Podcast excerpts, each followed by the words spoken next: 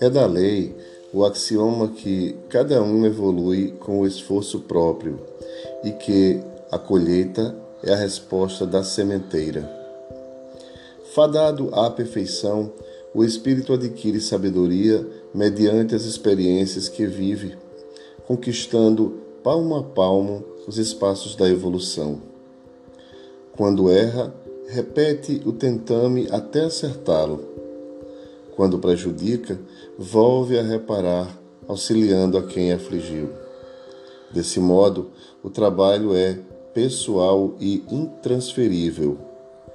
Embora receba ajuda, orientação e estímulo, a ação é de cada um.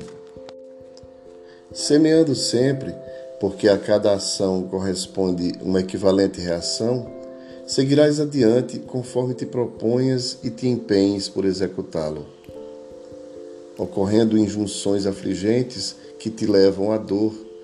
Conscientiza-te de que são necessárias para mais valiosas conquistas morais e esparze bondade, embora as circunstâncias dolorosas. O que hoje te chega foi arrojado ontem.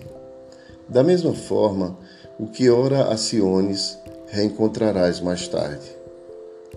Não desperdices este momento recorrendo a queixas e a lamentações que somente perturbam e geram mal-estar. Uma atitude otimista e uma realização fecunda fomentam resultados positivos que se transformam em conquistas libertadoras. Espírito Joana de Ângeles, do livro Episódios Diários.